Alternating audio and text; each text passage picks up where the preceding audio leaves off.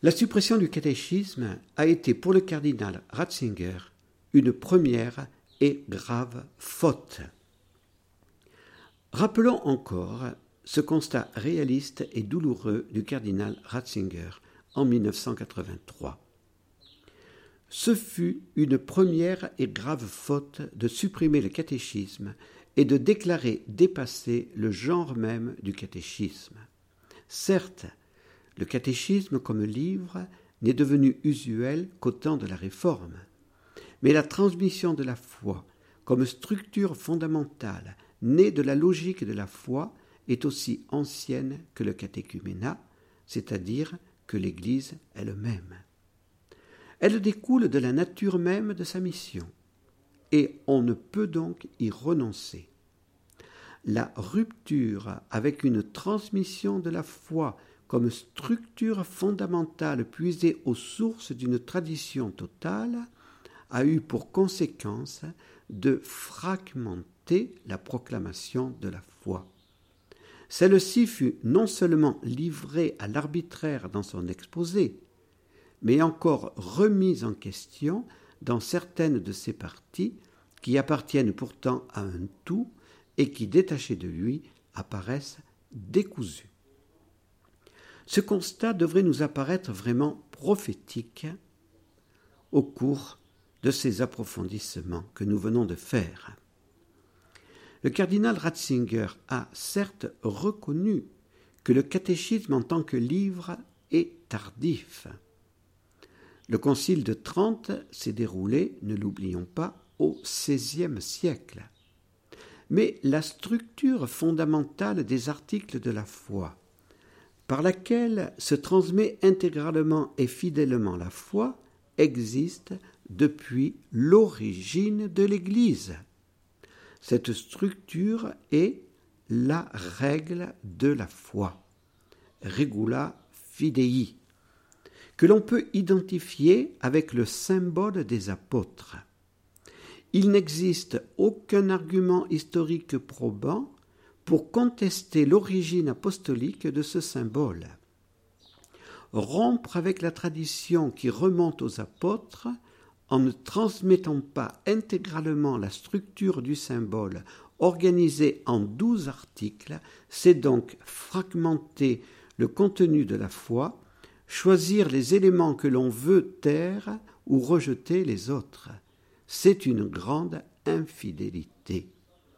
La foi de l'Église est un tout que l'on doit transmettre comme un tout. Le catéchisme de l'Église catholique et le compendium, deux grands dons pour l'Église.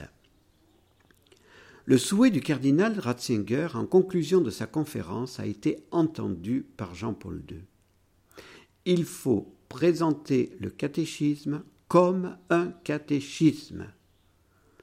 Ce grand pape, Jean-Paul II, a osé promulguer le catéchisme de l'Église catholique. Benoît XVI ensuite a osé promulguer son abrégé qui est appelé le compendium. Le catéchisme de l'Église catholique et le compendium sont deux grands dons pour l'Église universelle.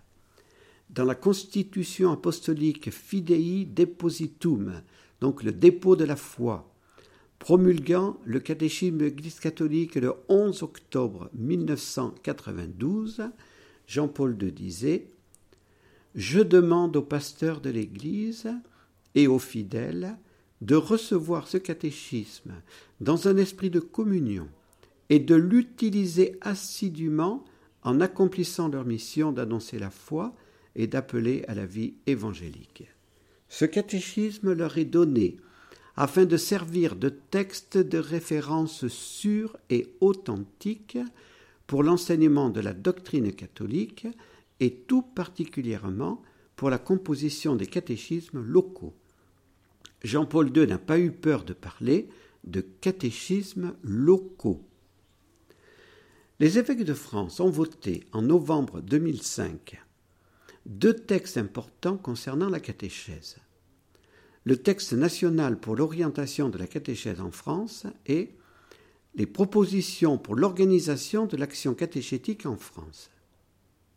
les évêques français ont fait le choix de la pédagogie d'initiation. La France n'est plus une terre de chrétienté, disent-ils. C'est la raison pour laquelle nos évêques ont choisi cette pédagogie de l'initiation qui concerne les catéchumènes adultes. À la page 75 du texte officiel édité par Bayard, il est expliqué la nature du module, l'unité de base de l'organisation de la catéchèse française.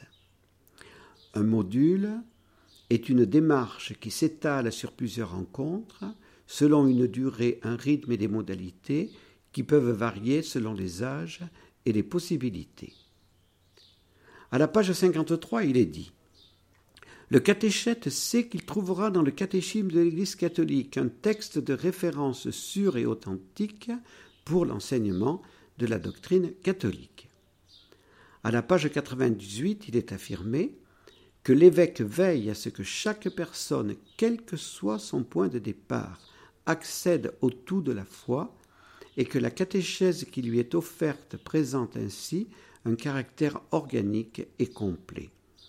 Sachons nous appuyer sur ces positions officielles des évêques de France et aidons notre Église à relever le défi de ces prochaines années la transmission fidèle et intégrale de la foi. N'ayons pas peur de faire connaître les demandes et pas seulement les désirs ou souhaits de Jean-Paul II et de Benoît XVI. Osez proposer à chaque catéchumène le catéchisme comme un catéchisme, c'est-à-dire comme une structure fondamentale de la foi, sans laquelle la foi de l'Église catholique, rassemblée par les apôtres dans le symbole des apôtres, ne serait pas transmise dans son intégralité et dans la fidélité.